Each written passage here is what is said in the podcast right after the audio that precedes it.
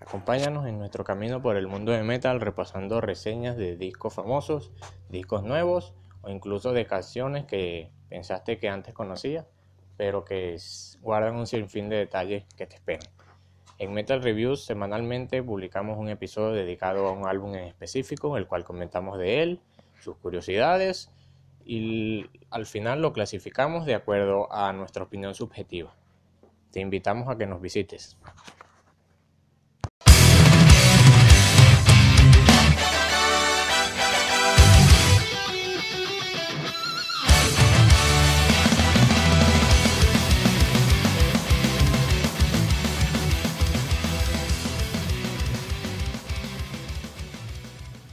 Hola, muy buenas noches a todos. Bienvenidos nuevamente a Metal Reviews, el podcast de reseñas de álbumes musicales, donde además de ello recomendamos, mm, digamos, buena música, sean canciones, álbumes o bandas del metal, de algunas, de algún subgénero, subgénero o fusión, o incluso también del rock más comercial, más mainstream. Acá Pablo González, acompañado Víctor Pignoni, y bueno, para llevarles un nuevo episodio más de, de este podcast digamos, orientado a, mm, recomendar. A que todo es recomendar buena música eh, definida por nosotros como buena música, obviamente.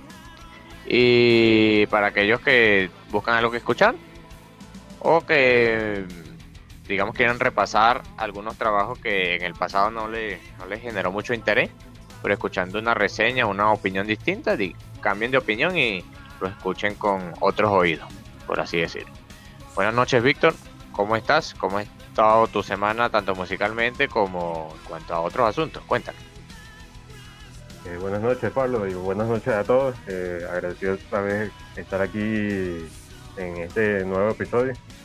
Y bueno, la verdad la semana eh, bastante, digamos como que bastante activa, bastante ocupada, pero eh, en general todo, todo bastante bien. Igualmente musicalmente, bueno, eh, tomando unos pequeños tiempos para, para dedicar pues, a escuchar ciertas eh, ciertas bandas, ciertas canciones de algunos artistas de, distintos géneros. Y bueno, en general todo bastante bien y, pasando la, la semana chévere.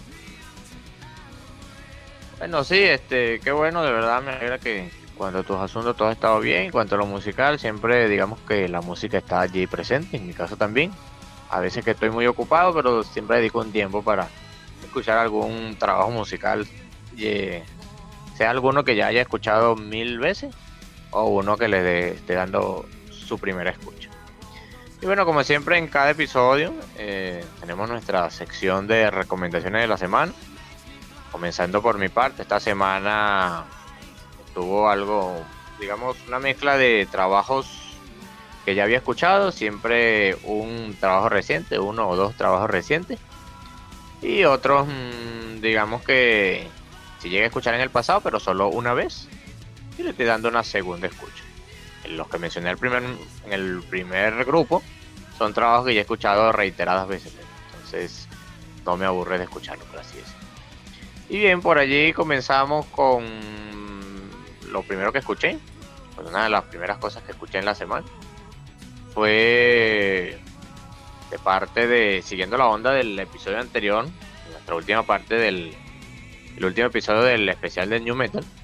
Estuve escuchando el disco debut de la banda Incubus, llamado Fungus Among Us, que practican un New Metal con influencias de funk y un poquito de jazz, sean por los elementos de la percusión, los slapping y tapping en el bajo, que de verdad eso fue lo que más me atrapó del disco cuando lo escuché la primera vez y lo escuché nuevamente. La última vez que escuché ese disco había sido exactamente casi un año atrás, como esta fecha de julio, pero del año pasado. Un año después, es decir, en estos días pasados, le di la otra escucha y de verdad bastante un disco que me sigue impactando pues, por esa técnica en el bajo y este disco tiene elementos que no estarían presentes en los discos siguientes de Incubus, que también tiene su lado bueno, pero lo presentado en Fungus Among Us es de verdad excepcional recomendado 100%. Por otra parte, un disco de una banda clásica, como lo es Black Sabbath, pero no estaremos hablando del Paranoid o del Heaven and Hell o del Mob Rules, sino de un disco que digamos, poco conocido, que tenía pensado lanzarse como un disco solista de Tony Iommi, llamado The Seven Star. Un disco que presenta un sonido de Black Sabbath muy distinto a lo que se había visto con Ozzy Osbourne, con Dio, incluso con lo, que se vería posteriormente con Tony Martin. Eh, de verdad fue un disco que cuando me dediqué a escucharlo no tenía muchas expectativas de él. No pensé que me fuese a atrapar. Pero lo escuché. Te cuenta con la voz de Glenn Hughes, que formó parte en cierto momento de la banda Deep Purple, de esa banda clásica. Y es un disco que me trae, que me trae recuerdos de muchas otras bandas que ya había escuchado. Tiene temas que recuerdan un poquito a Rainbow, al Rainbow de Jolene Turner. Tiene también eh, un par de temas que recuerdan un poquito a algunos trabajos de Axel Rudy Bell. También algo más de Deep Purple, digamos por la influencia allí que tuvo Glenn Hughes. Y digamos que no se parece a nada a lo que había hecho Black Sabbath en, la, en los discos anteriores. Entonces, no traía muchas expectativas del disco, pero de verdad me terminó agradando. Bastante bueno este trabajo. Entró su trabajo con Tony Martin, Eternal Idol, Headless Cross y Tire, Tear, que son discos bastante buenos y también los, los recomiendo y los he recomendado en episodios anteriores. Por otra parte, otra banda clásica también inglesa es la banda Paradise Lost con su disco Draconian Times, que Hipólito lo había, lo había recomendado en episodios anteriores, episodio anterior. Y acá nuevamente lo recomiendo, era un excelente trabajo cargado de Doom Metal con esa voz así rasposa que recuerda un poco a James Hetfield de Metallica por parte de, de Nick Mason. Nick Holmes, perdón. Me equivoqué, Nick Holmes. Y digamos que eso fue, sería su único, su último disco de la etapa Doom Metal, ya que a partir del siguiente disco, que es One Second, la banda optaría por indagar un poquito por el rock gótico. Como decía Sister of Mercy, The Cure y esas bandas de la época de 70 y 80. Pero este trabajo de Draconian Times de verdad bastante bueno. Y algunas canciones lentas, con la atmósfera del Doom, otras un poquito más medio tiempo. Y bueno, con esa voz rasposa y en cierta parte de la voz un, tanto más calmada por parte de Nick Holmes.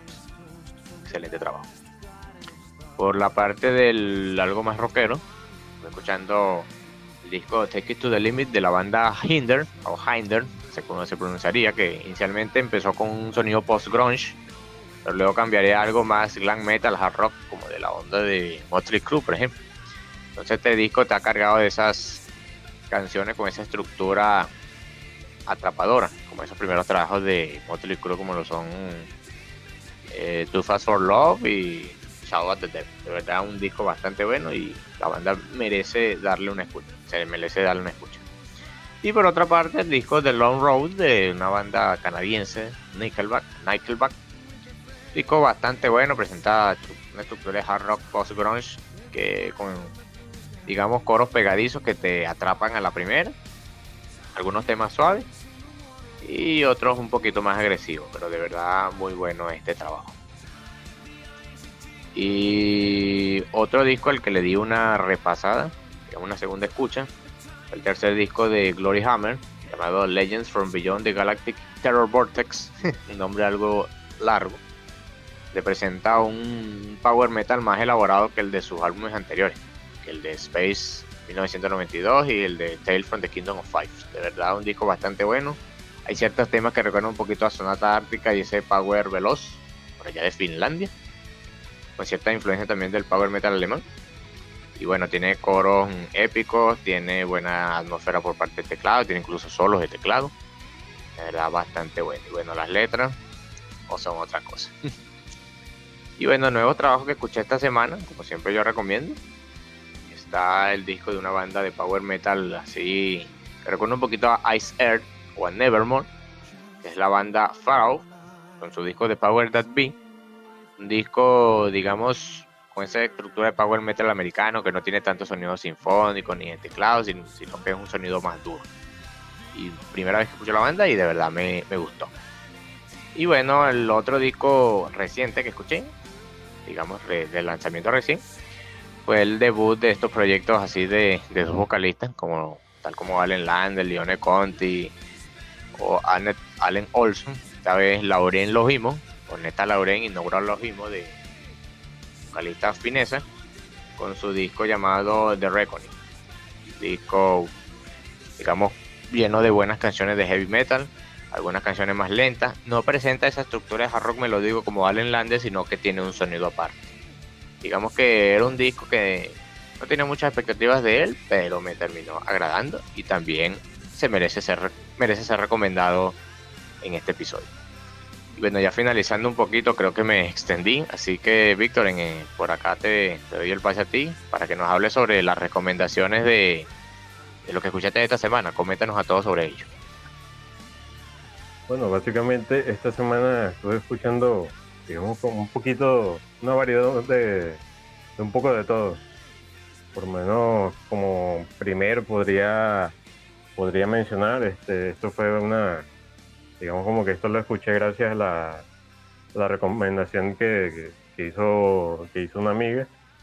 Este, estaba escuchando el álbum de Error, que es un, este grupo americano eh, del mismo nombre, eh, digamos, su álbum homónimo de R también. Este, este grupo que toca metalcore progresivo. Más, que todo estuve, estuve, escuchando sus canciones, empecé, bueno, por la recomendación de ella, su, eh, que compartió la canción Memory Fiction, me, dio curiosidad. La estuve escuchando y me pareció bastante buena. Y ya de ahí empecé a escuchar el resto del álbum, pero de verdad una banda bastante buena, bastante recomendable. Las partes de, ya sea de guitarra, de piano, batería, todo en general, incluso tiene sus partes electrónicas. Este, es bastante, bastante bueno y bastante recomendable. De verdad, bueno, muchas gracias a ellos por compartir esa, este, este, esta banda, estas esta canciones. Con esto se pueden descubrir cosas nuevas. Por otra parte, estuve escuchando también algunas canciones de, este, del grupo musical de se llama The Score, creo que ya lo había mencionado en episodios anteriores, de, que toca más que todo indie rock, rock alternativo. Y algunas de sus canciones que estuve escuchando fue canciones como la de Stranger, Legend o Only One, que bueno, son canciones bastante populares de ellos que son bastante recomendables y que se le puede dar una oportunidad para, para darle una escucha a este tipo de canciones. Y por otra parte, ya este es un género totalmente distinto a lo que vendría siendo el metal y el rock que estaba escuchando. Estuve escuchando algunas canciones de Avicii, este DJ sueco, eh, bueno, el compositor también, que bueno, eh, digamos que hace tiempo no, no, le prestaba mucha atención por ser más que todo electrónica y canciones así, pero después de unos años por acá le di su oportunidad y tiene canciones bastante buenas y a pesar de todo que uno piensa que, eh, digamos, canciones electrónicas no, eh, no tienen, digamos, como que, por así decirlo, un espíritu, un alma que los mueve. Estas, estas, canciones tienen su letra, tienen su, inspiración y de verdad son bastante buenas, como canciones como The Night eh, hey Brother y Waiting for Love son bastante recomendables de, este artista. Y bueno, por último, bueno, estuve haciendo un repaso ya de, de algunos álbumes, bueno, los álbumes que estuvimos hablando en episodios anteriores, por lo menos el álbum de Toxicity y de System of Down, que hablamos en el episodio pasado, y el álbum de Hybrid Theory de Linkin Park, que fue el primer episodio donde participé, que le di su repaso nuevamente porque Ambos son álbumes bastante excelentes que siempre es bueno echarle su repaso y su escucha de vez en cuando. Bueno, más que todo eso fue el resumen de lo que estuve escuchando esta semana. Bueno, gracias Víctor. Bueno, algo variado también. Digamos que ambos tuvimos una escucha variada, desde rock hasta incluso géneros del metal que primera vez escuchamos. Y bueno, con lo que, complementando tu idea de lo que dijiste de la música electrónica, efectivamente es así, a mí también me pasó. Recuerdo que hace, bueno, eso se sale un poquito del, tema del podcast, pero quisiera comentar también, para darle un poquito más de variedad. Hace tiempo recuerdo por allá por el año 2016, 2017, recuerdo estaba hablando con alguien que me había recomendado una música que yo no sabía qué género era. Era un género ajeno al metal en ese momento lo único que sabía. era una chica estadounidense llamada Lindsay Stirling, violinista, este, que luego investigué sobre el, la música que, practicaba y era una especie de mezcla entre lo clásico y lo moderno, es decir, música electrónica, dubstep y música en violín. Entonces a mí no me llamaba la atención porque lo catalogaban como pop y yo dije, ay, no, es muy interesante. Pero después recuerdo que en el año 2019, sí, principio de 2019, me, me animé a descargar su segundo disco que es el Shatter Me el, recuerdo el tema que es con Liz Hale de, de Hailstorm, Shatter, eh, Me. Y de verdad me impactó pues esa mezcla entre, entre elementos de música clásica por, la parte del violín y los elementos de, música electrónica del dubstep. De verdad una mezcla bastante buena y bueno, luego me repasé toda su discografía. Y como muchas personas estoy en espera de un nuevo álbum de, estudio ya que los, todos los que ha sacado ya me los he escuchado al derecho y al revés de pies a cabeza y no me canso de escucharlo. No me canso de escuchar sus canciones y de verdad una recomendación, si se puede decir también así, ajena al metal, que merece revisarla. Vale la pena revisarla. Y bueno, este, también estuve escuchando un poquito repasando algunos trabajos clásicos del power metal, ya que el power metal es el género que practica la banda de la cual estaremos hablando en el episodio de hoy. Así es, como lo habíamos mencionado en, la, el episodio anterior, es el último episodio de la primera temporada de Metal Reviews. Una temporada llena de, digamos, muchos tropiezos, donde nos tropezábamos, nos encontrábamos con errores, pero para el siguiente episodio tratábamos de corregirnos a nosotros mismos. Primero cuando estábamos solamente Hipólito y yo, luego con la participación de Luis, mi hermano, incluso cuando Víctor se incluyó al equipo. Digamos que fuimos aprendiendo un poquito más de cada episodio y corrigiendo esos errores digamos, para llevar, llevarle a ustedes la mejor experiencia y, que estén satisfechos con, el contenido que acá se presenta. Entonces, como seguía diciendo, el episodio 1 recuerdo que era una banda de Finlandia, Children of Bodom, con un estilo que recuerda un poquito al power metal. Esta vez el, episodio, último episodio de la temporada será una banda también de Finlandia, con un estilo que es el power metal efectivamente, y esta banda es Sonata una banda de verdad clásica, muy reconocida dentro de la escena del power metal europeo, con esa estructura, más que todo en sus primeros discos, esa estructura veloz, doble bombo veloces, solos de guitarra, dualidad entre teclado y guitarra. Y bueno, la voz de Tony Kako, su vocalista de, realmente épica, que está llena de falsetes por acá y por allá.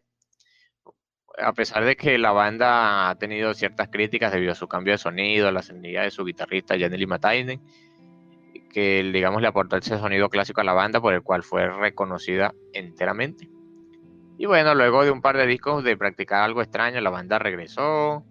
Quizá para algunos es un regreso triunfal, para otros quizás no. Entonces, este, opiniones van, opiniones vienen. Cada quien tiene su opinión sobre ello.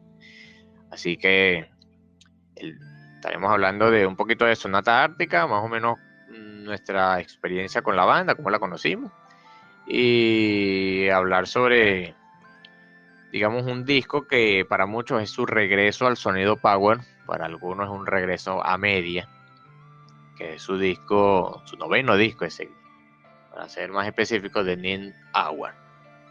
Y bueno, también casi lo olvido. Este episodio también fue una recomendación de una escucha fiel del podcast de Metal Review, Sonia Umaña Zárate de Costa Rica que recuerdo le dio una muy buena, hizo una muy buena crítica hacia el episodio de Polaris Stratovarius, hacia el episodio de, del metal latinoamericano con Rata Blanca. Y bueno, ya me, me recomendó este episodio, se ponía a hablar de Sonata Ártica y de este disco en específico. Digamos que yo tenía pensado hacer un episodio de Sonata Ártica, pero un poquito más de sus álbumes clásicos. Pero su recomendación de verdad es bastante buena. Pero sobre la experiencia del disco lo estaremos comentando en minutos.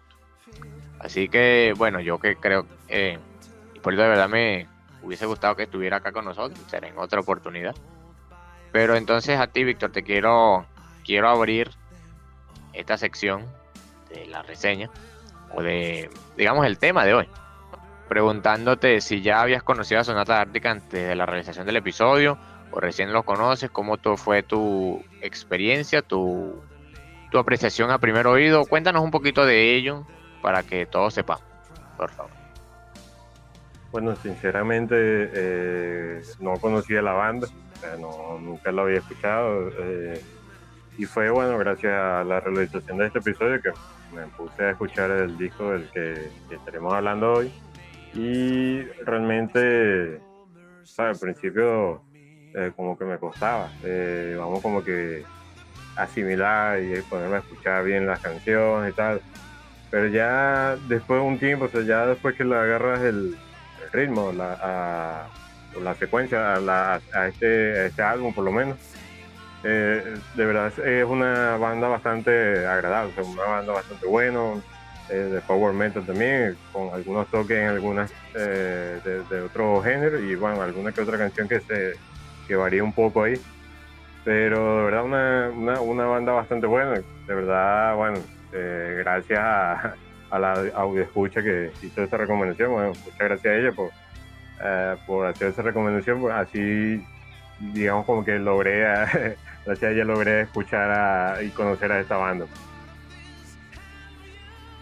Bueno, sí, este, gracias, ¿verdad? A Sonia siempre está atenta a todas estas, mm, estas recomendaciones que yo le hago. Recuerdo que muchas veces le he recomendado algunas bandas que han sido completamente desconocidas para ella y ella se tome el tiempo de hacer la apreciación.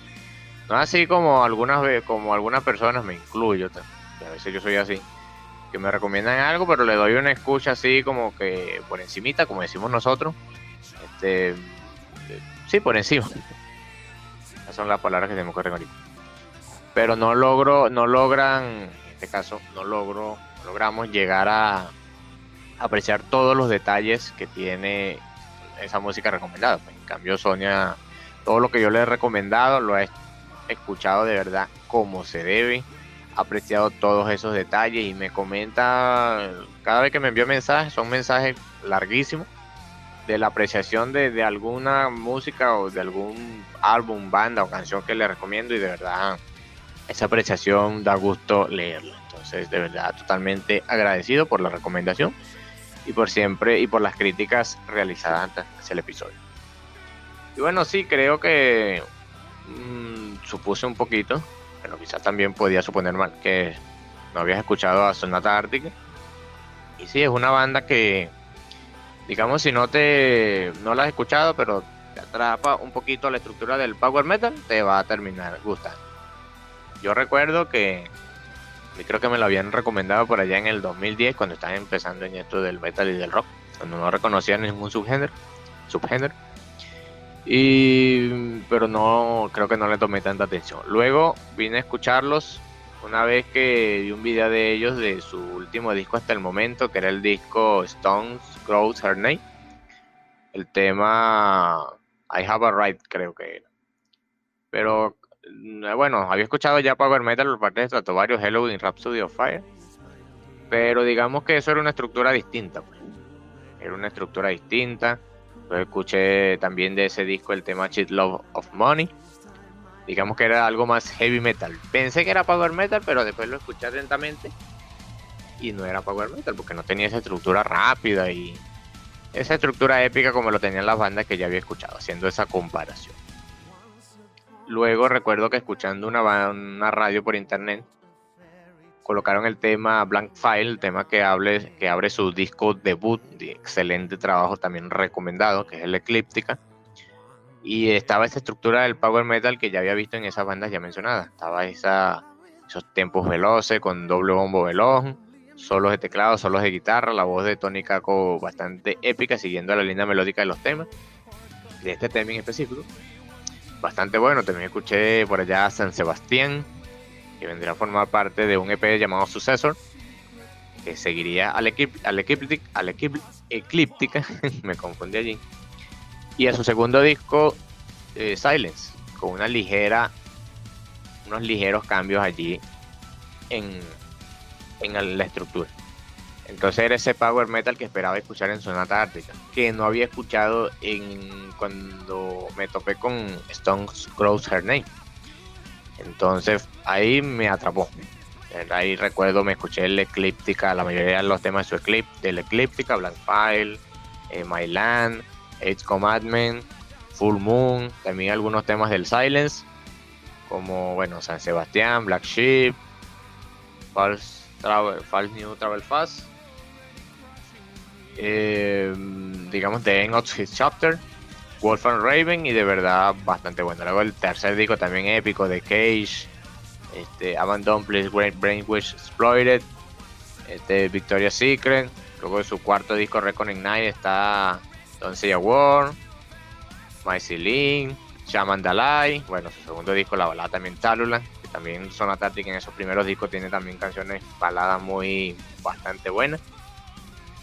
Y bueno, luego me topé con su, digamos, su segunda etapa, vendría a partir del disco Unio, donde le bajarían el tempo a sus canciones, centrándose en algo más sinfónico, más progresivo, cierta rudeza más en los riffs, no tan melódicos como en los primeros trabajos. Y sí, digamos que había. Mm, no es que me había disgustado por completo, pero sí no me causaba, por ejemplo, el Unia cuando lo escuché la primera vez, no me causaba, no me causó ese impacto que tuve cuando escuché el Eclíptica por primera vez o el Sile. Luego estuvo The Days of Grace, tenía un par de temas por allí veloces, destacando Flag in the Ground, pero tampoco tenía esa chispa esa chispa que despertaba mi interés como lo tenían los álbumes que ya mencioné. Y bueno, luego vendía Stone Cold Hernay. Digamos que me gustó un poquito más que los anteriores. Lo digerí de una mejor manera la primera. A pesar de no ser power metal. Además que todo heavy metal hard rock. Con algunos elementos incluso de metal progresivo. Y... Pero me no sustituía el encanto que tenía por los primeros trabajos. Luego, digamos que la banda tuvo un regreso al power metal con el disco Pariah Child, pero personalmente, bueno, me atrevo a decir lo que ese disco no lo he escuchado completo, ni una sola vez. Y bueno, luego vendría The Nick Hours, el noveno disco por ahí en el año 2016, donde sí despertaba un poquito más interés, ya que presentaba algo así como una estructura del eclíptica, pero adaptado a los tiempos modernos. Digamos, compartían elementos similares, pero difiriendo en algunas otras cosas. En algunas otras cosas que veremos a continuación cuando hagamos un análisis del disco. Y bueno, Víctor, este, este, para darte la palabra a ti, eh, comentando un poquito por encimita, el disco de Nin Hour de Sonata Ártica, ¿cómo fue tu apreciación general cuando lo escuchaste? ¿Cómo fue ese, ese impacto? Bueno, primer, digamos como que la primera característica que, podría mencionar es que, bueno, un álbum, eh, a, diferencia de los álbumes, por lo menos que hemos estado hablando en los episodios anteriores, es que este álbum es más, digamos, como más denso de cantidad, por lo menos en la duración total del disco, porque por ejemplo si sacamos, eh, si sumamos la, duración total de, todas sus canciones que conforman este álbum, creo que toma un poquito más de una hora en total de duración del el disco completo. Entonces, pues, en esa parte es un disco bastante denso. Pero, eh, como mencionaba en un principio, digamos como que después que uno le agarra el ritmo, eh, la secuencia, lo que sigue la, la banda, de verdad después se hace bastante amena la, digamos como que la, la escucha, la percepción de, este disco. Y en general, bueno, el disco, el disco me pareció bastante bueno. Ahorita, digamos, como que haciendo eh, un poquito, de, por así decirlo, de spoiler de lo, de lo que estaremos hablando ahorita. Pero sí, un disco bastante bueno, bastante recomendable, que de repente yo podría recomendárselo a cualquiera que también se esté iniciando en, en, este, en este género. Pues. y, bueno, realmente no, no, creo que no, no, le podría dar ninguna, alguna que una pega no negativa no la podría decir, sino que bueno, eh, eh, solo que al principio de que lo empecé a escuchar, fue como que bueno, al principio no me cuadraba de repente escuchar, no sé, de cierta forma no me cuadraba como que la, la música junto con la voz de, vocalista. Pero ya después como que bueno, sí la, la fue, digamos como que aceptando o entendiendo un poquito más. Y del resto no, ya fue una, eh, digamos como que pasar bien el rato escuchando este álbum. No sé qué eh, cómo haya sido tu, tu experiencia con este álbum, Pablo. Bueno, sí, eh, como había mencionado anteriormente, el disco yo le seguí la pista cuando salió por allá en el año 2016. Bueno, estaba de moda eso de la plataforma de streaming. Recuerdo que tiré una cuenta de Spotify y estuve eh, pendiente de su lanzamiento y lo escuché. Efectivamente me había, me impactado más a la primera que para Shine, su disco anterior. Digamos donde era ese regreso al pago al metal que tanto comentaba. Este, bueno, me impactaba un momentico, me impactaba. Bueno, no me impactaba. Digamos, se me hacía un poquito raro. Que no empezaba así tan rápido como los, los álbumes de, sus inicios, como el Ecliptic, el Silence, el Winter Hellbull, el Reckoning Night. No tenía ese inicio veloz, no tenía ese inicio con un tema a tempo rápido no algo más calmado. Pero sin duda era power metal. Algunas bandas de power metal que no se enfocan totalmente en la velocidad, sino que es un power metal de tempo medio, pero que sigue siendo power metal debido a una u otras razones. Entonces fue un disco que cuando lo escuché la primera vez, lo que dije fue es mejor que el Paradise No me no podía decir que era mejor que el Eclíptica, que mejor que el Silence, pero mejor que el anterior sí era. ¿Por qué? digamos que lo notaba un poquito más épico. Lo notaba un poquito más atrapante como me tal como me atraparon sus primeros trabajos. Entonces, digamos que algunos se hacen la pregunta, ¿es el regreso al power metal de la banda? No lo es. Por mi parte, sí lo era. Luego en el año 2019 sacaron otro disco que hasta la fecha, no sincero, no lo he escuchado. A lo mejor me pase como el como este disco, que, bueno, sin menospreciar a Sonia, cuando me, me sugirió hacerle el análisis de este disco, yo, digamos que por una parte dije, está bien, y por otra parte pensé, no, que yo quería hacerlo de otro disco, pero a lo mejor así me pase con su último trabajo. Hay que tomarle el tiempo necesario para hacerle ese análisis, pero sin desviarnos Así fue, pues. El disco cuando lo escuché la primera vez me impactó así fue. Es mejor que el Paradise Ahora que lo escucho nuevamente para la realización, para la realización de este episodio, encontré muchos elementos más interesantes. Digamos que me atrapó más y me hizo escucharlo más veces de las que tenía estipulado escucharlo. Entonces, de verdad, bastante bueno. Y sin más preámbulos, continuemos ya habiendo comentado un poquito de la opinión general a simple a primera vista del álbum, primera escucha en este caso, vemos un poquito del álbum Dinin Hour, el noveno disco de Sonata Ártica, lanzado en el año 2016, como ya lo habíamos comentado, con la formación, con la, digamos, el segundo disco, con la formación que debutaba en Shine, que contaba con Tony Kako en la voz, teclados adicionales, Elias Wilheinen en la guitarra, Pasi Kaupinen, su segundo disco en el bajo, en, interpretando el bajo en este álbum, también siendo parte del equipo de graba, en la grabación y la mezcla. Henry Klingenberg, claro, y bueno, Tommy Portimo en la batería. Acá también destacan algunos músicos invitados como Troy Donockley, actual miembro de Nightwish de los instrumentos de viento, aportando también este, su participación en uno de estos temas, también con, ese sonido que recuerdo un poquito por hacer un, pequeño spoiler auditivo. Eh, su interpretación acá eh, recuerda un poquito al tema eh, Highlander de, Nightwish, de su disco Dark Passion Play. De ese aire épico que te hace trasladarse a trasladarte a una escena fría de Finlandia. Entonces te hace viajar esa participación que tiene Toy Donocley acá en este disco. También, eh, bueno, fue un disco lanzado bajo la discográfica Nuclear Blast, producido por la misma banda. Y bueno, el género practicado, Power Metal, regreso al Power Metal de la banda, con ciertos toques de metal sinfónico.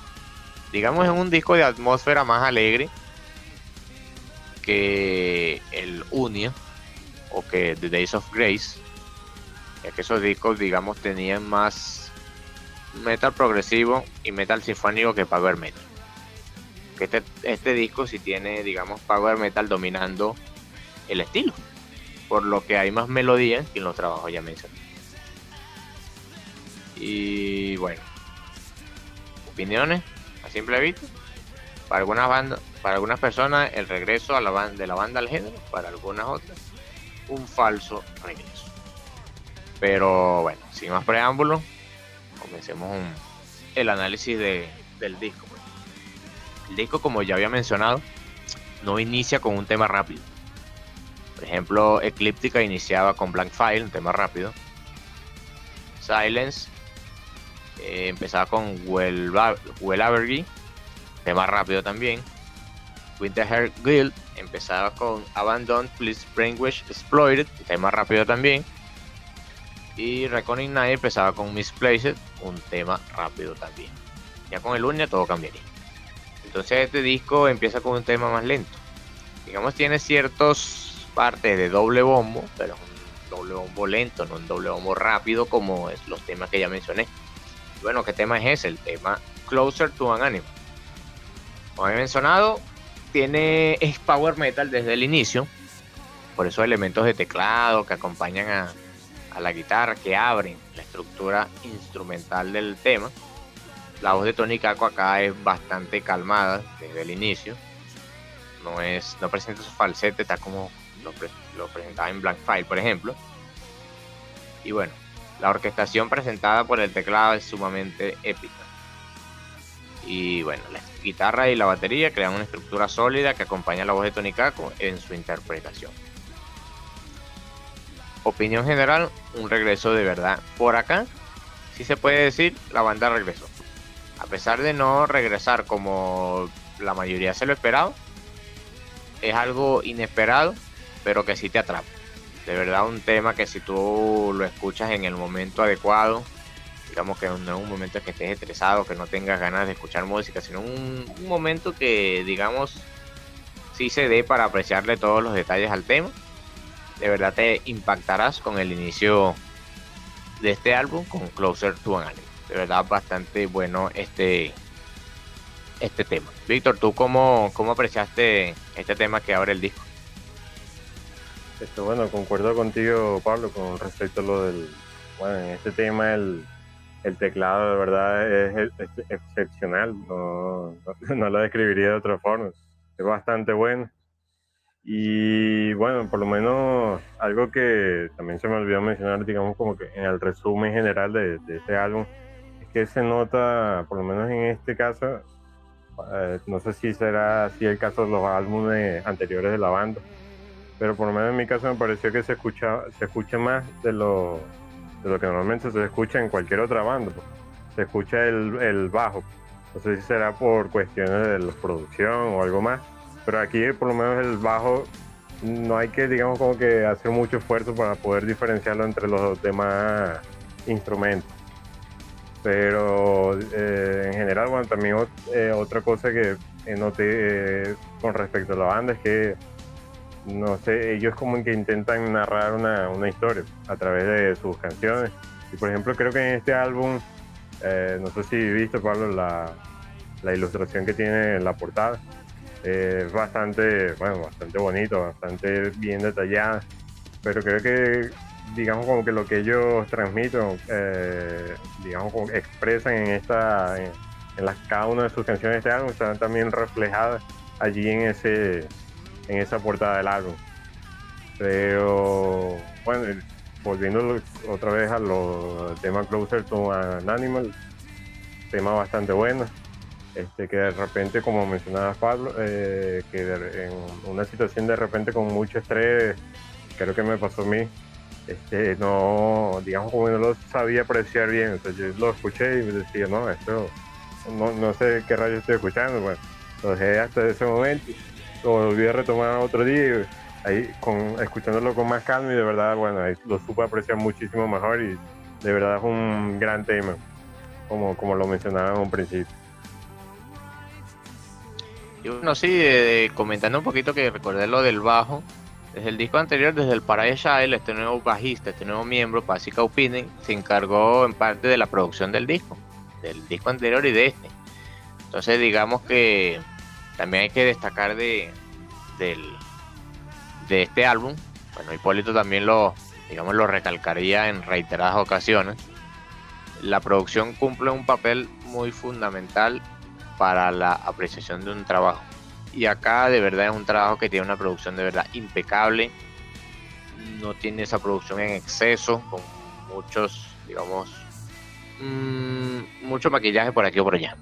Este disco de verdad sabe lograr ese equilibrio, todo lo que debería ser en un disco musical de Power Metal. Y Pausica Opinen ayuda un poquito en esta parte de la producción y lo logra de una manera excepcional. Comentando un poquito lo del tema lírico, efectivamente sabemos que muchas bandas del power metal, más que todo esa primera era por allá, primera oleada, finales de los 80, principios de los 90, digamos que todos recomendamos, recordamos esas bandas que se enfocaron en, en temas épicos, historias de fantasía, digamos que eh, ese es el como que el estereotipo del power metal que la mayoría conocía. En cambio, Sonata Ártica acá, digamos que toma algunas ciertas cosas de fantasía, pero tomándolos como metáforas de cosas de, la vida real. Y tal como dijiste de la portada, la portada muestra algo así como un equilibrio entre lo que debería ser la naturaleza y la sociedad moderna. Entonces, digamos que trata un poquito algunas canciones de este disco acerca de ello en forma de metáfora que quizás no lo aprecies de esa manera cuando lo escuches en la primera escucha, pero que luego analizando un poquito te das cuenta del mensaje que quiere transmitir la banda. Excepcional de verdad. 10 de 10 para la banda por esta parte en la producción y 10 de 10 para este tema. El segundo tema, un tema igual de melódico, digamos igual de power metal que el primer tema, Life. Desde con un inicio con esa melodía de guitarra que estaría presente a lo largo del tema en diversas partes, en el coro y en, bueno, en cada uno de los coros. Y es un, a partir de su primera estrofa no tiene otra vez esa atmósfera creada por el teclado que acompaña la voz de, de Tony Kako, tal como el bajo. En esa primera estrofa la guitarra está ausente, solamente la voz, el bajo y la batería, digo el teclado, perdón, están presentes verdad es uno de esos temas, mm, no es una balada, digamos, muchas personas los confundirán por una balada con su, por su estructura lenta. No es una balada, pero no es un tema así de power metal rápido, pero que sí te transmite algo, más que todo esa atmósfera, cuando la guitarra no está, digamos, mm, aportando riff a la estructura instrumental, el teclado sabe llenar ese hueco perfectamente y dándolo de bastantes toques épicos, como lo definiría yo. la, voz de Tónica como más calmada, igual sigue siendo épica y un tema, digamos que cumple un poquito lo que tenían algunos, algunos temas de álbumes anteriores. Recordemos que Eclíptica, segundo tema es Mailán, Tema también que pensamos que es una balada, pero es un tema más lento, pero que en alguna parte explota. De Winter Hell está Graham Image, tema que explota ya a partir del puente, empieza también lento, que se confunde con una balada, pero que no lo es. Y bueno, está también Reckoning Night, también presenta un caso similar. Entonces, Live, de verdad, un tema de power metal melódico el género perfecto en el que se pudiera encasillar es power metal melódico, con esa estructura melódica, calmada, tranquila, no enfocándose en la velocidad, sino más bien un poquito en crear un ambiente que te pueda, que sea fácil para digerir y que sea perfecto para que se pueda apreciar a primera escucha. De verdad un tema bastante bueno también. Ya el disco por allí va empezando muy bien. Por tu parte, Víctor, ¿cómo pudiste apreciar Life, el segundo tema del álbum? En el caso de Life, este, eh, por lo menos en este caso a mí me parece que la voz de, Tony Kako como vocalista de verdad es excepcional en, en esta canción, por lo menos destaca más o resalta un poco más con respecto a la canción anterior. Y por lo menos hay dos partes que me gustaron muchísimo de, o, detalles que me gustaron muchísimo de, esta canción. Por ejemplo, una fue, es donde el vocalista ya, digamos, como de ciertas estrofas donde es acompañado pues, por una coral o como unas voces secundarias que se escuchan eh, de fondo y que en, esa ocasión, digamos, complementan a la, a la voz del vocalista principal. Y bueno, otra parte que me gustó muchísimo es un poco después de esta parte, cuando escuchamos a esa coral, eh, entra un, eh, un solo de guitarra. Directamente después, digamos como que por un minuto o algo cercano a ella, que de verdad es bastante bueno, por lo menos en este caso. Eh, de verdad en esta canción, bueno, la, para mí lo, que destaca sería el vocalista y el guitarrista, verdad muy bueno en, esta canción. Y bueno, es cierto, no se ve, a pesar de que en ciertos discos se, eh, se hace más énfasis en uno o dos miembros, digamos que son los que destacan, destacan, tampoco hay quien menospreciar al resto. En este caso también el teclado hace un trabajo excepcional, el bajo también. La batería sigue un tempo lento. Este, digamos que presenta en cierta parte algunos doble bombos, pero no veloces como, como en los primeros trabajos. Algo así como lo que pasó en Closer to an Animal. Presenta doble bombo, pero más rápido. Algunas veces eso es más difícil de interpretarlo que las líneas rápidas. Entonces, digamos que cada miembro de la banda hace su trabajo como debería ser. Excepcional. Continuando en la tracklist está el tercer tema, Fairy Tail. Este tema de verdad sí, digamos que es el tema más épico, en mi opinión, de este disco, ya que tiene una intro épica, instrumental, que me recuerda un poquito a esa productora musical de Two Step From Hell, que hace una música que yo definiría como música épica, música de soundtrack, que es meramente instrumental con elementos orquestales, pero es simplemente épica. Bueno, el inicio de este tema recuerda un poquito la música de Two Step From Hell. Para luego dar paso a lo que todos estaban esperando, ese doble bombo veloz por parte de Tommy Portimo, ese baterista de la banda. Y bueno, esta canción tiene de todo. Tiene todo lo que las personas esperaban del regreso de Sonata. Doble bombo veloce, la voz de Tony Kako en su total esplendor, duelos, guitarras, teclado, cosas que no están tan presentes. Recordando, por ejemplo, aquellos duelos, por ejemplo, en Wolf and Raven del Silence, o en Full Moon de La Eclíptica, o en The Cage de Winter Guild. Algo así, un poquito como esos temas, es, sería Fairy Tail, porque presenta todas esas estructuras. De verdad, eh, eh, digamos que vienen esos recuerdos a la mente, esos recuerdos mm, sentimentales en cierta parte, porque sientes que estás escuchando nuevamente esos trabajos clásicos, con un disco que hasta la fecha no ha alcanzado la definición de clásico, pero que sí hace un, una oda a eso. Y bueno, también cabe destacar los, los el juego que realiza Tony Kako con los diversos matices de su voz. De verdad no se aprecia algo así como en su total esplendor como en los primeros trabajos. El tema, bueno, 20 de 10 excepcional. Digamos que el tema más épico, en mi opinión, de este disco, Fairy Tail. Muy bueno, muy bueno, de verdad. Víctor, ¿cómo lo apreciaste tú? ¿También tuviste algo similar a lo que yo pude apreciar o fue algo distinto? Cuéntanos de ello. Sí, definitivamente eh, es uno de los mejores temas, diría yo, que desde este álbum.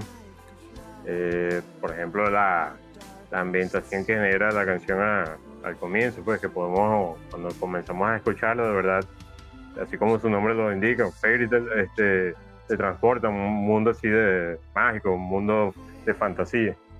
Y bueno, a pesar de, digamos, como que se, digamos, de que utilizan algunos instrumentos adicionales a los que escuchamos frecuentemente en las bandas de metal, por ejemplo. Este, la canción es bastante también es bastante rápida y bastante activa, como mencionaba con respecto a lo del doble bombo, de verdad se nota bastante en esta canción. De verdad destaca en ese aspecto la, la batería. Y bueno, por ejemplo, eh, y al final también puedo, se puede apreciar un poco de lo que mencionaba de que se utilizan algunos instrumentos, eh, digamos, poco frecuentes. Al final de la canción se puede apreciar como una, unas campanas muy parecidas a la, a, a, a la música navideña, ¿no? A estos villancicos y este tipo de música que se escucha normalmente en, Navidad. Eh, eso fue, digamos, como que la apreciación que, que tuve. A lo mejor por eso mismo, eh, así seguramente debe ser la, eh, la, la, música ya en, en Finlandia. No sé qué opinas tú, Pablo, al respecto. Bueno, sí, digamos que un poquito que ese ambiente frío afecta en la composición de los temas digamos que en base a lo que tú tienes en mente, lo que quieres plasmar en algo, sea música, sea mediante la escritura, depende un poquito también del ambiente en el que te encuentres. Mm, entonces el ambiente tiene cierta inferencia sobre la composición y efectivamente Fairy Tail es el resultado de ello. ¿verdad? Muy buen disco. Ya por acá, cuando te encuentres en esta posición de la tracklist, ya si no habías tenido un interés interés mínimo de escuchar el disco con los dos temas anteriores, con Fairy Tail si te animas a ver qué hay más allá. bueno, ¿qué hay más allá? El cuarto tema del disco, We Are What We Are. Digamos que es la primera calma del disco, como lo había mencionado en los datos técnicos del disco, Troy Donockley de Nightwish porta ese épico sonido de instrumentos de viento al tempo. te recuerda un poquito a Islander de, de Islander de, de Nightwish con ese tema épico que te trasladaba algo así como si fueras un, un viajero por las frías tierras de Escandinavia. Entonces es lo que este tema te hace sentir. Un tema lento, sí tiene la estructura de balada, dominado por la voz de Tony Kako, por el piano en este caso, recordando un poquito aquellas baladas clásicas como Talula del Silence o Shamandalai del Reckoning Night simplemente es épico. Y por el hecho de ser épico y la producción que también ayude, es Power Metal. Como ya había mencionado, Power Metal no solamente son canciones veloces, Power Metal no solamente son letras basadas en fantasía. Entonces, We Are What We Are destaca lo que acabo de decir. De verdad, esa primera calma que presenta el disco es bastante buena, necesaria para, digamos, recordar un poquito de lo que ya se viene apreciando y ver un, digamos, otra cara de, del disco, lo que sería esos temas lentos. ¿Cómo sería, cómo es Sonata Ártica en su regreso con los temas lentos? Y de verdad que supieron plasmar lo que quería ver la gente, tal como en sus primeros trabajos. Esos temas lentos y se asimilaban un poquito a los de sus primeros trabajos y efectivamente lo lograron con este tema de verdad bastante bueno y perfecto para escuchar en momentos de calma, cuando uno quiere alejarse un poquito de ese power metal rápido como esas bandas, la mayoría de las bandas, incluso los primeros trabajos de Sonata Muy bueno. Víctor, tu apreciación de este tema. También, bueno, no sé si te gustan los temas lentos o cómo lo apreciaste a ti, si te impactó, cuéntanos sobre ello. Sí, realmente por mi parte la, los temas lentos no, no, no, me, digamos, como que no me desagradan.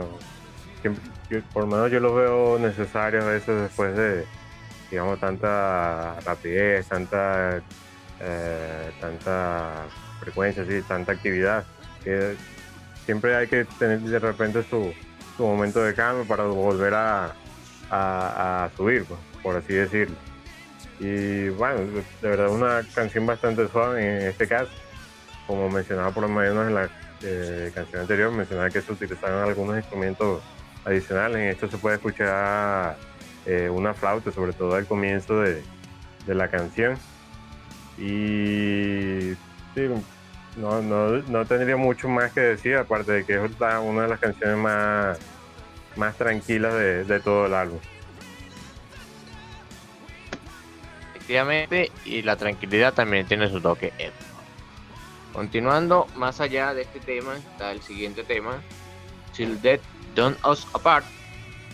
Es un tema que inicia lento, Él es un tema lento que uno piensa que tiene la misma estructura así como Life o como Closer to an Animal, pero luego explota, explota con ese doble bombo veloz así como Fairy Tail, pero un poquito más agresivo.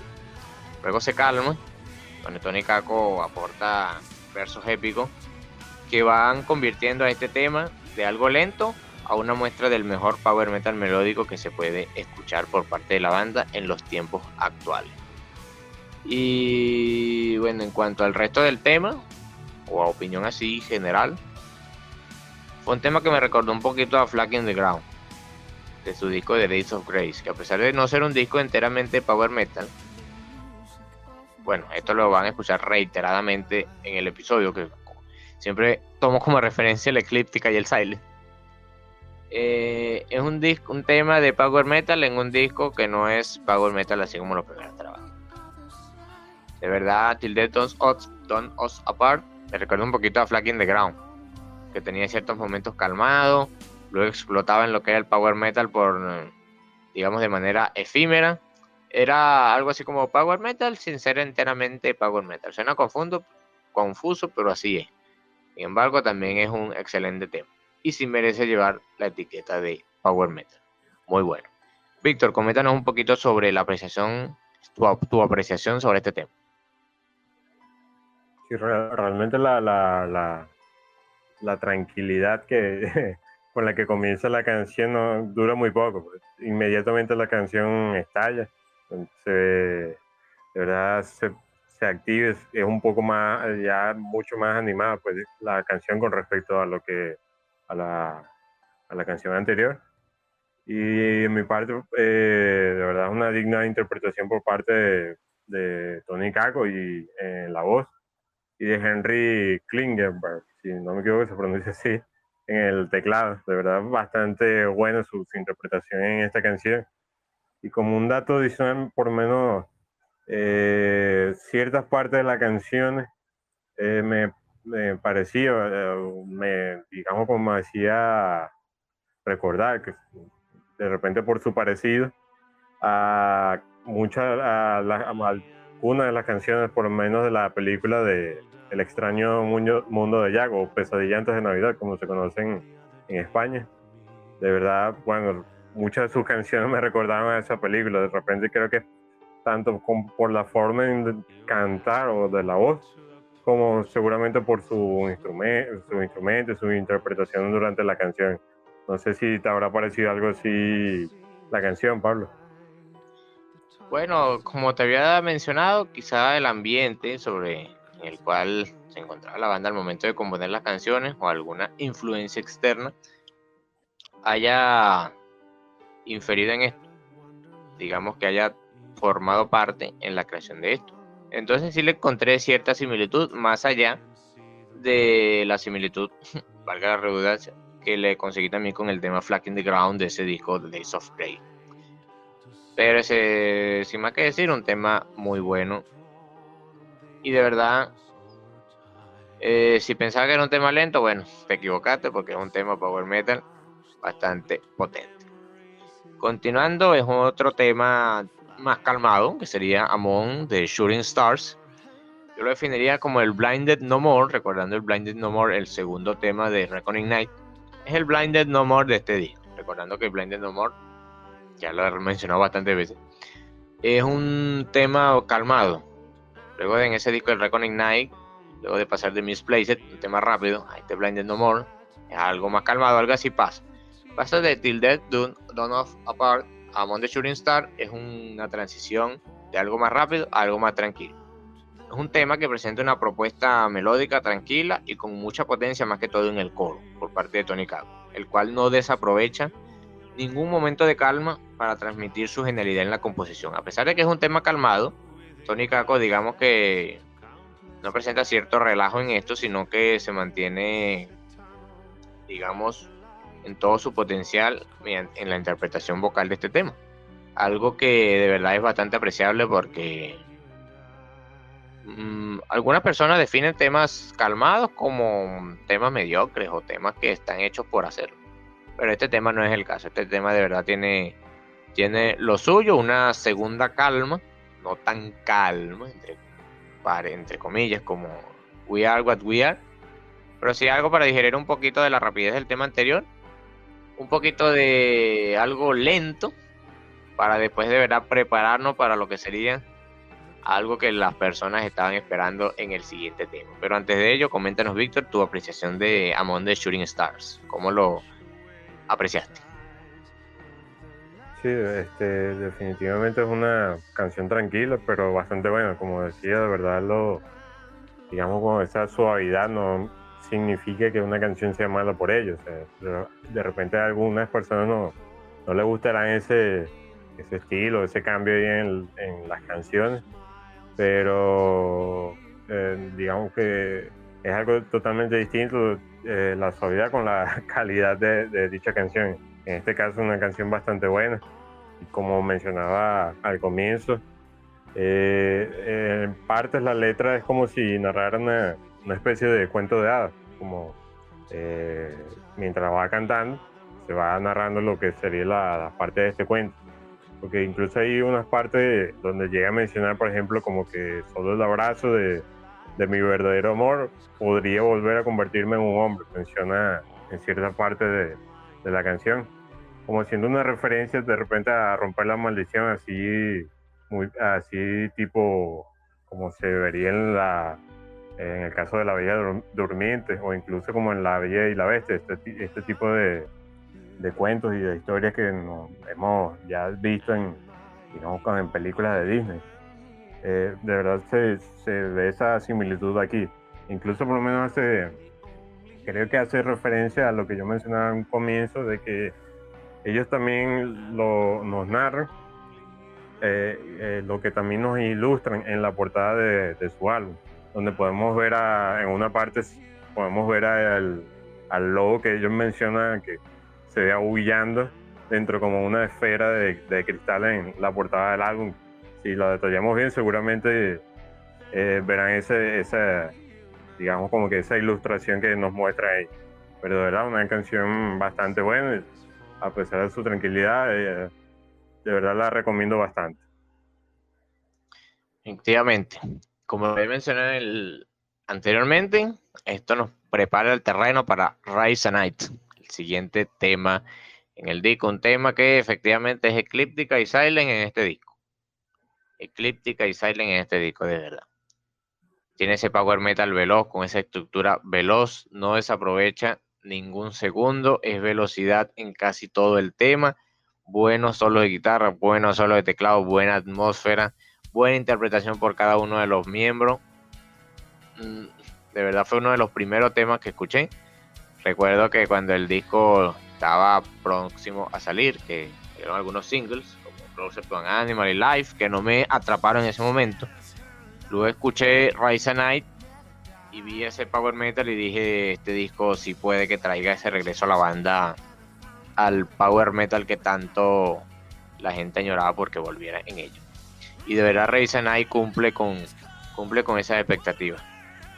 De verdad, si digamos que si Night hubiese cambiado posición en la tracklist con Closer to an Animal, la gente se impacta a primera vista con el disco.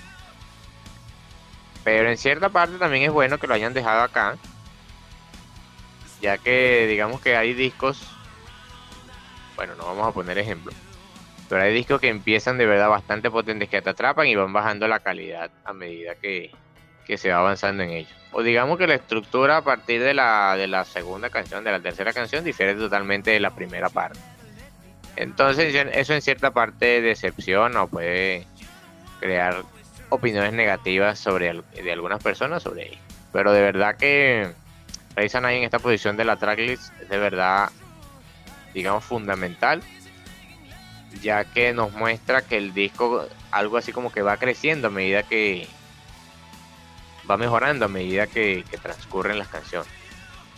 No, estamos diciendo que las primeras canciones son superiores o inferiores que las que están posteriormente, pero sí digamos que se, se aprecia un poquito ese aumento en la calidad sin mencionar lo que ya había dicho, obviamente. Pero de verdad, Rise definición, eclíptica y silent en este disco. Bastante bueno el, tema, muy buen power metal de excelente calidad. Víctor, ¿cómo apreciaste tú este tema? ¿Difieres conmigo o mantienes la misma, algo así como que la misma idea de lo que yo comenté? Háblanos de ello. realmente, bueno, ya me queda poco que decir que no hayas dicho ya, porque realmente la, sí, como se puede apreciar desde un principio, la canción ya, una canción bastante potente ya, digamos como que venimos de la, de la calma que ya habíamos pasado con las anteriores canciones, volvemos a subir con esta canción. Y de verdad la, la guitarra sonando durante toda la canción y la batería que de verdad que le da, digamos que a todo lo que puede dar la batería en, esta canción, de verdad es bastante admirable. Es una canción ya muy, al estilo de Power Speed, Power Metal, definitivamente. Y yo diría realmente que es la canción de verdad la, más rápida de todo, todo el disco. creo que no hay otra que, que supera eso. De verdad, como mencionarlo, la, participación del baterista, de verdad excepcional, porque prácticamente no, no, descanso, pues, durante toda la canción casi no tiene ningún descanso en ella. Es muy admirable en, ese, en ese aspecto. Bueno, sí, Tommy Portimo de verdad que tiene su protagonismo en este tema. Y bueno, están esos duelos solo de guitarra, tal como estaban en Fairy Tail, que se aprecian bastante en este disco y que son bastante bien recibidos. Continuando, digamos que es un tema que recuerda un poquito de Days of Grace y Unia. Sí es, este disco tiene un poquito de todo. Tiene desde los power metal más clásicos, los primeros discos, hasta el power metal más progresivo y de atmósfera un poquito más oscura de los trabajos posteriores. Este tema al que me refiero es Fly, Navigate, Communicate. Una canción con un enfoque más sinfónico y progresivo, evocando esos recuerdos que se tienen de cuando se escuchó el Unia o el Days of Grace la primera vez. En cierta parte el tema tiene algunos elementos de power metal y Tony Kako ofrece una de sus mejores interpretaciones vocales en el disco. El puente presenta un solo teclado guitarra, un duelo guitarra teclado, teclado guitarra, tal como se había visto en el tema anterior. Y este tema digamos que recuerda un poquito a algo así como un tema de Devin Townsend ese músico excepcional de Canadá, pero aplicado a Sonata Ártica. Sé si es por la parte lírica, por la parte de la ambientación, saliendo un poquito del tema, que David Townsend se caracteriza por hacer esos temas un tanto extraños, componer temas extraños, pero de verdad que tienen una atmósfera que te atrapa. son temas plenamente atmosféricos, metal progresivo atmosférico que te atrapa. Algo así se aplica en este tema, en Flight Navigate Communicate. Eh, de verdad un poquito de experimentación por aquí por allá. Así, eh, dejando un poquito el power veloz, enfocándose más en lo sinfónico y en lo progresivo. Pero de verdad me gustó bastante este tema luego de... No recuerdo cómo fue mi apreciación la primera vez que escuché este tema, fue en el 2016, pero acá de verdad me gustó bastante, muy, muy, muy, muy bueno. Esa fusión de muchas épocas de Sonata Ártica en una sola canción. Víctor, acerca de Fly, Navigate, Communicate. Em, ¿Qué detalles le observaste? ¿Cómo lo aprecias? Bueno, aquí ya en esta canción volvemos a, notar que quiso bajar un poquito más la, potencia, por lo menos la potencia que traía con respecto a Rise Night, que es bastante alta. Aquí digamos que eh, es un poco más suave, pero sin llegar a ser totalmente valga la, redundancia, porque de verdad destaca bastante la, voz de Tony Cago en este caso, de verdad muy buena interpretación por su parte. Y a pesar de que digamos como se mantiene como un ritmo suave, un poco más tranquilo durante casi toda la canción, creo que ya casi para el final podemos eh, se puede notar que la canción se activa y aumenta su ritmo así ya de repente, ya termina, digamos como que eh, terminó la ambientación, ya viene la, parte explosiva al final, pero eh, de verdad una canción, otra canción bastante buena, eh, muy recomendada y 10 de 10 para dentro de lo que es la, las canciones de este disco. efectivamente 10 de 10 para este tema. Continuando, digamos que ya el disco ya va, digamos que alejándose un poquito de los temas rápidos, centrándose en algo más sinfónico, más atmosférico. Y la muestra de ello es Candle Lounge. Candle Lounge, tema lento. Algo así como We Are What We Are. Tiene cierta similitud con ese tema, pero que aún así sigue brindando ese power metal melódico por parte de estos fines. Tony Kako acá se luce, como siempre, con su interpretación. Digamos que en este disco su voz melódica es la que es la dominante, a diferencia de los falsetes de los primeros trabajos, pero aún así sabe adaptar ese matiz de su voz a digamos este estilo moderno de la banda. Y como había mencionado, los temas lentos, los temas algo tipo balada, no son la excepción para para no dar el máximo, el máximo potencial que se tiene en la interpretación. Y Candle Lounge también es un ejemplo de ello. Otro muy buen tema. Digamos que no presenta tanto algo así de epicidad como los anteriores, pero la atmósfera de verdad, en mi caso, me atrapó y digamos que a algunas personas también les causó la misma sensación. En tu parte, Víctor, ¿cómo fue la apreciación de este tema? Sí, eh, bueno, ya en este tema se, nota lo de que van poco más tranquilos, bajando esa potencia que, que digamos como que viene de esa bajada que ya mencioné con, respecto a la, a la canción anterior. Pero de verdad una canción suave, relajante, tranquila, que diría que, bueno, se, se puede notar que predomina ya el teclado piano y la batería más que todo. Por lo menos en mi caso, la, no sé, seguramente después ahorita le, le, un poquito también la similitud. Este, pero a mí me recordó mucho a canciones de, de la banda de Aerosmith, como por ejemplo la canción de I Don't Wanna Miss a Thing, o también un poquito a ciertas partes de Crying. De verdad me recordó a, ese, a ese tipo de canción de repente eh, seguramente hay alguna parte eh, que, concordemos con eso, Pablo. No sé qué opinas tú. Bueno, sí, digamos que son esos temas baladas que tienen su toque de epicidad. Digamos que tienen algo que, que atrapa, que digamos te hacen despertar. A pesar de que son temas calmados, te hacen mantenerte despiertos debido a algo que resalta y se le encontré cierta similitud, pero digamos que adaptado al estilo de Sonata Ártica, todo lleva adaptado, adaptado a su estilo. Como el tema anterior estaba el estilo de Devin Townsend, pero adaptado a la banda. Acá está ese estilo de esas bandas que mencionaste, em, digamos llevado a este plano, al plano de este disco de, de Hour de Sonata Ártica. Entonces concuerdo contigo por esa parte, muy buen tema. Continuando, ya sería el penúltimo tema en la tracklist la versión regular del disco, White Pear Black Oceans Part 2, By the Grace of the Ocean. Y dirán, ¿dónde está la parte 1? La parte 1 está en su disco Reckoning Night, en el cuarto trabajo. Es un tema, digamos que es continuación, sigue la misma, el mismo concepto lírico de la primera parte. Comparte algunas estructuras similares con con ese tema, esa primera parte, adaptados a este estilo.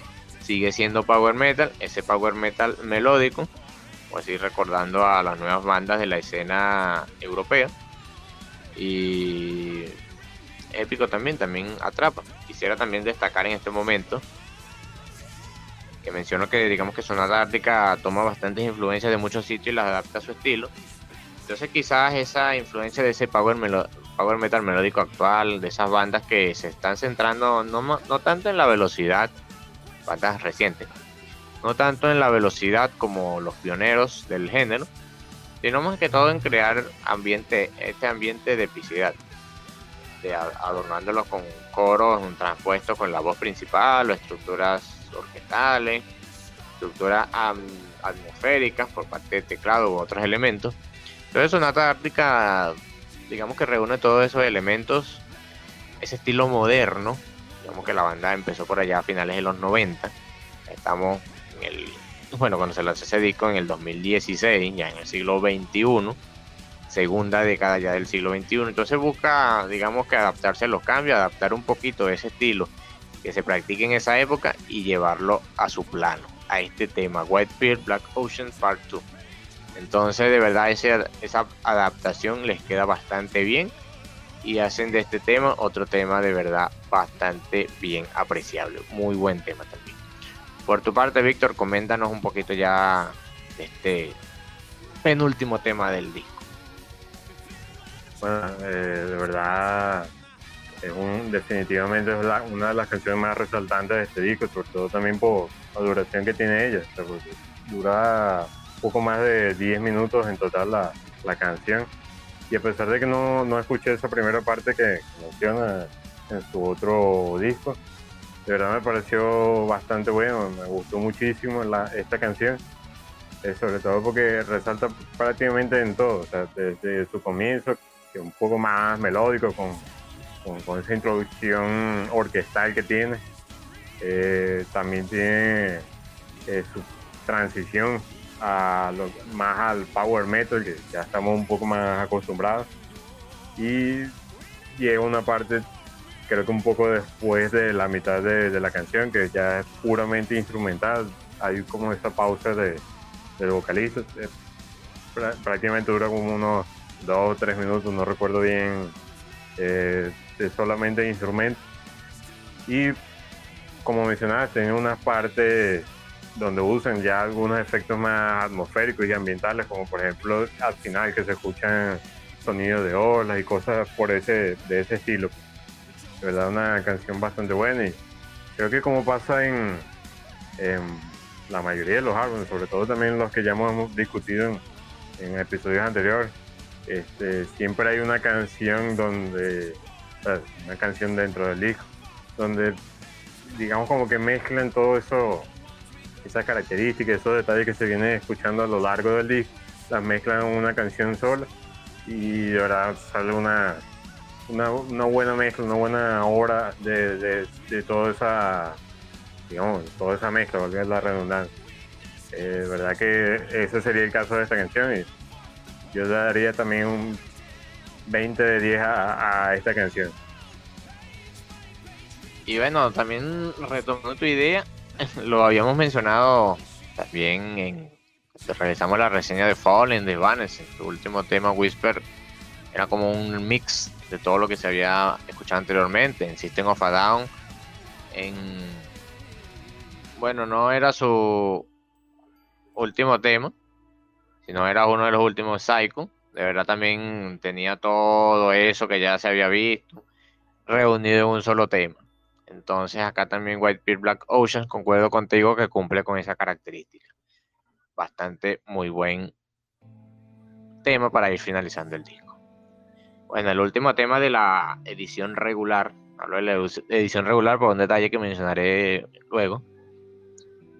Es un tema que, bueno, llamado On the Fault Line, Closure to an Animal, digamos que comparte cierta similitud con su con el tema inicial, digamos que mantiene la misma estructura del tema inicial, pero ya en un tema de cierre. Aquel te da la bienvenida, te prepara el terreno para lo que se viene. Este acá ya digamos que es un cierre con broche de oro. Acá Básica Opinen interpreta ciertas líneas con un con un fretless bass, bass. Digamos que es un, esos bajos que no tienen traste, se asemejan más a contrabajos que tiene un sonido característico y bueno, se aprecia en este en este tema, digamos, para darle un, sonido peculiar al disco. Entonces, mm, comparte también esa característica con algunas bandas, con algunos discos de banda de power metal europea, bueno, Finese también, que finalizan el disco con un tema tranquilo. Como habíamos mencionado en el Polaris de Tratovarius, o en Mountains Falls, un tema más tranquilo de todo lo que se había visto anteriormente. Angra con Last, Redemption, también un tema calmado. Entonces, Sonata Ártica con este disco, digamos que difiere un poquito de lo que se había visto en sus trabajos clásicos. Ya recordando, por ejemplo, por allá en el Eclíptica, Eclíptica finaliza con Destruction Preventer, un tema potente, sigue la potencia, no abandona la potencia incluso hasta el final. este, Winter Hair Guild también era lo mismo. En cambio acá, digamos que se adapta un poquito, como dije, se adapta un poquito a lo moderno. algunos elementos que a algunas bandas le quedan bien y lo hace suyo propio. Entonces también hizo lo mismo en este tema. El tema contiene la misma estructura del, tema que da inicio al álbum. De verdad bastante bueno, ese sonido peculiar por el parte del fretless bass, el bajo sin trastes, que digamos te da algo diferente y digamos que te deja con ganas de más, pero lamentablemente es el final del camino. Quizá el final del camino para ese regreso, quizá el final del camino, digamos, un cierre con broche de oro. Tiene diversos puntos dependiendo de la óptica por la cual lo mire, pero de verdad un tema bastante destacable también. Y así finaliza The Need Hour, a excepción de un tema que mencionaré en minuto. Víctor, ¿cómo fue tu apreciación del cierre del disco de On the Fault Line, Closer to an Animal? Definitivamente, bueno, creo que ya es el tema, un, un tema bastante calmado con el que finaliza el disco. Como mencionaba, es realmente una, una versión alternativa de Closer to an Animal, de la primera canción que mencionábamos aquí en lo que podemos escuchar en el disco. Y básicamente, eh, o, menos a mi apreciación, es esa canción, pero con una, digamos como con una, un ritmo más tranquilo, con una versión acústica de esa canción, porque realmente lo que escuchamos más es al vocalista, al piano, a ese bajo que mencionaba, y no, no, no, no, no se le agrega ese, ese ritmo poco más potente que tenía la, la primera canción. Pero una canción bastante buena, sin, eh, digamos como que sin darle tanta importancia pues, de que no es un no es, potente como uno se esperaría. Eh, de verdad es una canción eh, buena para finalizar lo que vendría siendo el disco en, sí. Y bueno, como había mencionado, aquí finaliza la versión regular del disco tiene un tema, un par de temas adicionales dependiendo de la versión. El que escuché yo, la versión que yo escuché, contenía el tema Run to You, que es un cover de Brian Adams, artista de música de los 80, 70, no recuerdo exactamente. Digamos que es el esti un estilo ajeno al power metal, pero adaptado a Sonata Ártica. Ya la banda había hecho anteriormente algo similar con el tema I Can Dance de Genesis, con la voz de Phil Collins, aquel eclíptica decimoquinto aniversario que mucha gente lo vieron como algo extravagante. Ah, incluso un compañero una vez, un amigo, también le gusta la banda bastante, me mencionó una vez que era algo así como un, como un, bueno, haciendo énfasis en algunas cosas de Venezuela, que algo así como un, un espectáculo de Broadway, pero adaptado a, a Venevisión. Entonces era un cover de verdad bastante extraño. Este cambio, en cambio, Run to You sigue, digamos, mantiene ese estilo de, del artista original, pero con el, un poquito de elementos que le añade la banda para hacerlos, para hacer el tema como si fuera suyo propio. Bastante buenos también, a pesar de, digamos, no mantener la misma estructura de los temas anteriores. No sé si tú lo escuchaste, Víctor, que puedes comentar de ello. Sí, yo pude escuchar este tema, está este tema que está incluido en la versión europea, si no me equivoco. Este, y de verdad es una canción que ya eh, varía un poco más con el estilo que venimos escuchando con respecto a las canciones que, hemos escuchado durante este disco. Eh, supongo que sí, la, ellos hacen la interpretación, ese cover de la canción de, de Stardust, eh, agregándole un poco de su estilo. Pero a pesar de todo, a mí por lo menos la canción se me hizo parecida, digamos, pues no estoy diciendo que sea copia o algo, por el estilo, a, la canción de Living on Prayer, de Bon Jovi. De verdad, si uno la escucha nuevamente, o sea, uno eh, le encuentra esa similitud. Creo que más que todo por ese, ese estilo que tiene como, como de rock de los 80. Creo que ah, es un rock así más animado que por eso eh, se asemeja a ese tipo de canciones que se escuchaban en aquel momento. No sé qué opinas tú, Pablo. Bueno, como había mencionado, un estilo, como tú lo dijiste también, un estilo distinto a lo que se había visto anteriormente. Ese detalle que mencionas, mm, en mi escucha no lo aprecié. Digamos que desde otra óptica, tomando en cuenta este detalle, quizás también le encuentre esa similitud. Pero digamos que es una razón para escucharlo nuevamente. pero también un tema que destaca. Un tanto diferente, pero sí se aprecia. Y bueno, ya con eso finaliza el análisis del tema, del disco, del de Hour de la banda. Un regreso al Power Metal, por mi parte se podría decir que sí. A su manera, pero sí lo es. Mejor que su disco anterior, en mi opinión sí. A pesar de que no he escuchado el Paraya Child completo como para hacer comparación, una comparación total, sí diría que es mejor. Digamos que sí me atrapó a la primera, a diferencia de cómo, cómo fue mi, primera apreciación del, del Paraya Child. Bueno, ya para ir cerrando este episodio, seguimos a la puntuación del disco. Quisiera también aquí en su momento, episodios posteriores, comentar un poquito sobre cómo puntúa Sonia este disco, cómo, lo, cómo es su apreciación. Episodios posteriores estaré, digamos, haciendo un paréntesis de lo que estemos hablando para mencionar ello. Y bueno, aquí nuevamente le agradezco por la recomendación. Y bueno, ya continuando, la puntuación del disco digamos, Víctor, te doy la palabra a ti para que seas el primero en puntuar al disco. Del 1 al 5, ¿qué puntaje le das? Bueno, este, antes de, digamos, como que dar una puntuación final, también quería mencionar, pues, que, digamos, como buscando un poco, también vi que eh, el disco tenía otro tema adicional que pertenece a la edición japonesa. El, tema se llama The Elephant, un tema de verdad bastante bueno es una canción extra que, incluía esa versión japonesa, que lastimosamente no incluían la, demás, porque de verdad es una canción puramente de, power metal, que trata más que todo sobre la guerra, las muertes y el caos que, que, ella, que estas provocan. Muy recomendable, si, si le puedes dar una escucha luego, Pablo, seguramente te, gustará esta canción.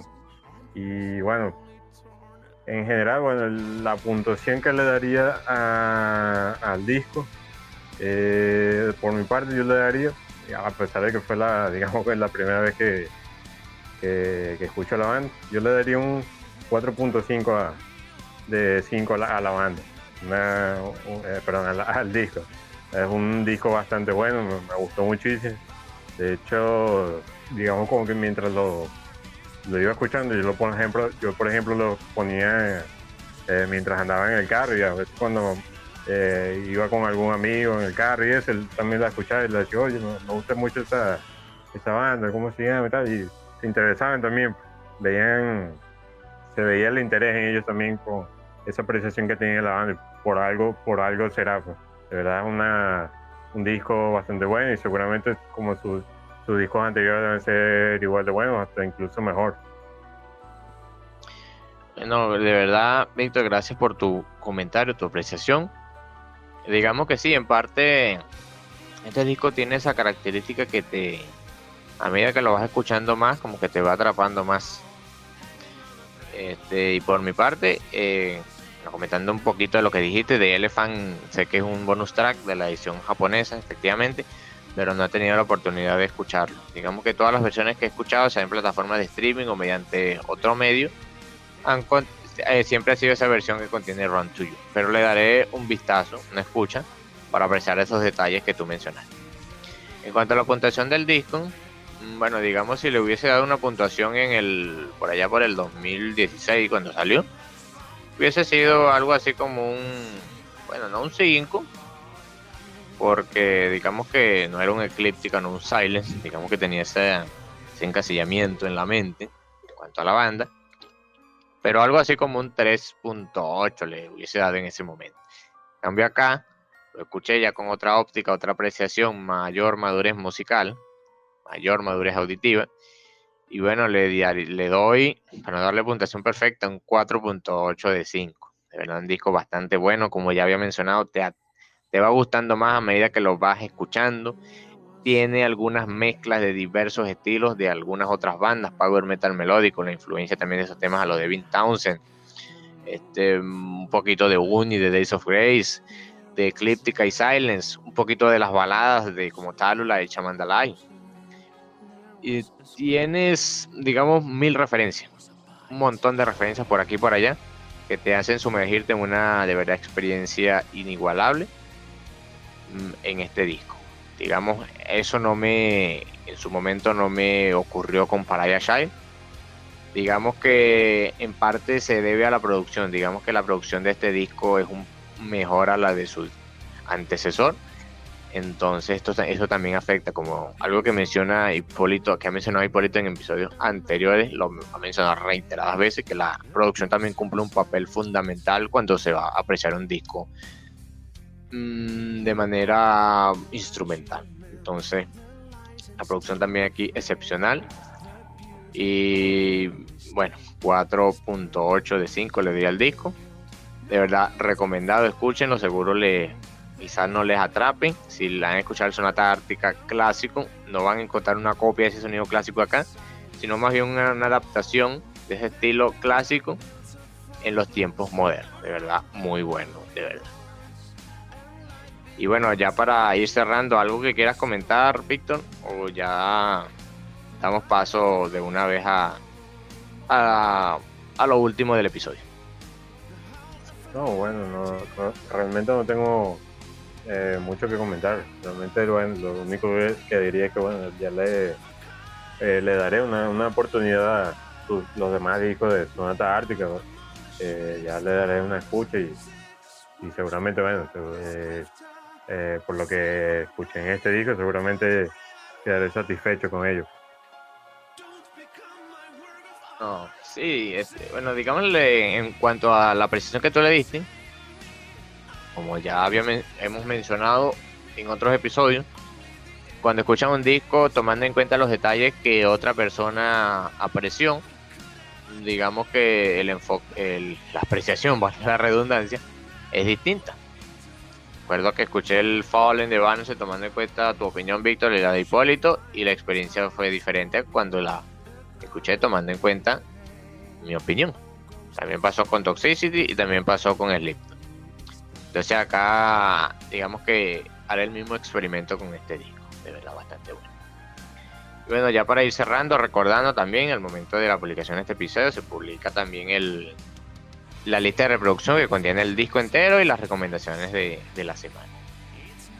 Y bueno, ya para ir finalizando, agradeciendo a todos todas esas personas que han escuchado cada uno de nuestros episodios, el podcast desde nuestros inicios, desde este episodio cero, de Hipólito y yo estábamos probando a ver cómo, cómo era todo esto del podcast, cómo era la experiencia, de verdad fue algo inigualable.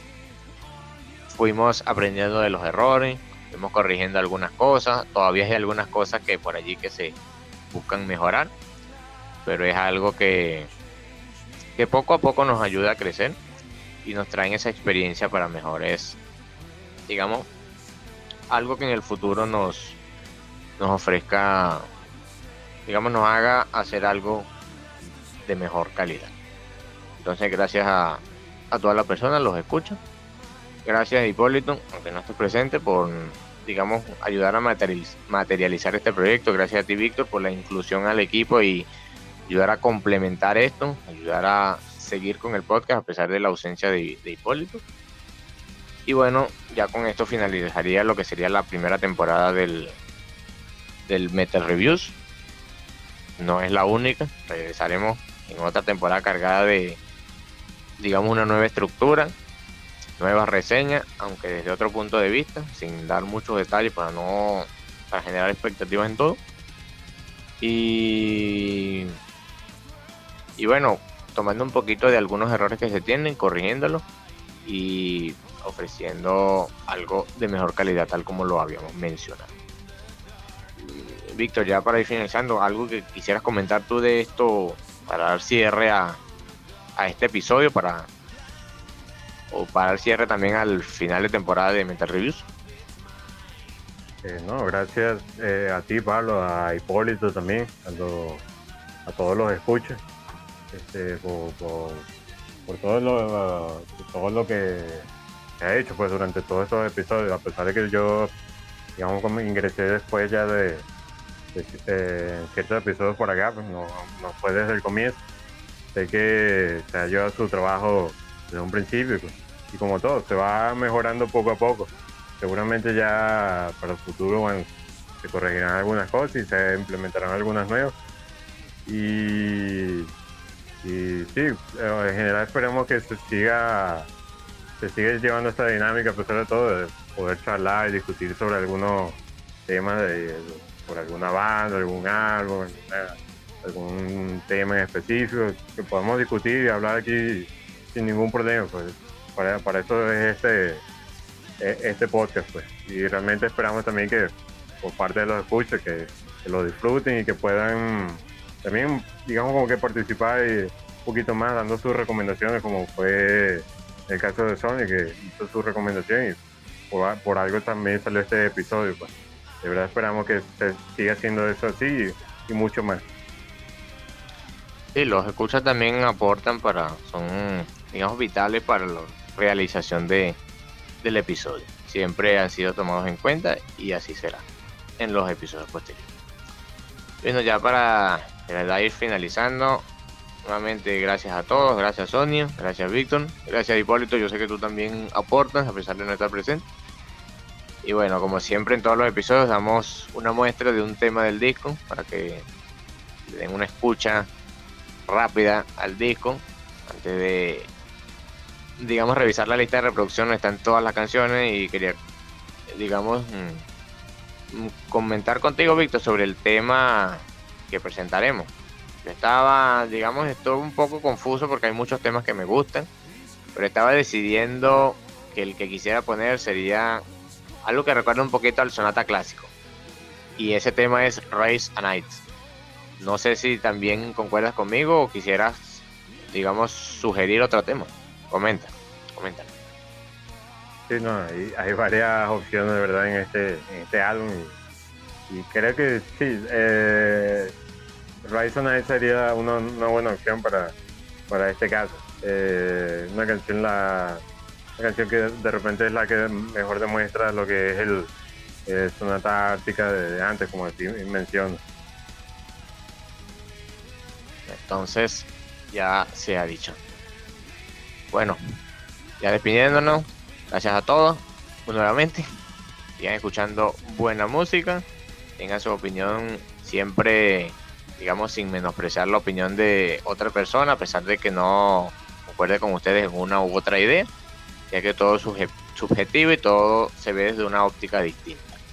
Tal vez, digamos, una opinión negativa que tú tengas sobre un disco en la actualidad sea totalmente contrastada con otra que también tenga y con otra época en un futuro lejano o cercano. Entonces siempre es bueno, digamos, respetar la apreciación de los demás como siempre se lo hemos comentado en, cada uno de los episodios. Y bueno, me despido, soy Pablo, buenas noches a todos, gracias Víctor nuevamente. Hipólito, ya esperamos nuevamente que te integres al equipo para que también aporte. Y bueno, lo dejamos con Raisa Night de Sonata Ártica para que disfruten un poquito de, The Need Hour. Buenas noches a todos y saludos. Víctor, si quieres comentar algo antes de despedirte o te despedirás eh, mm, digamos algo así sin agradeciendo nuevamente. Bueno, ya los agradecimientos los digo, bueno, lo más que puedo decir, bueno, buenas noches a todos y será esta otra temporada. Nuevamente, buenas noches a todos y salud.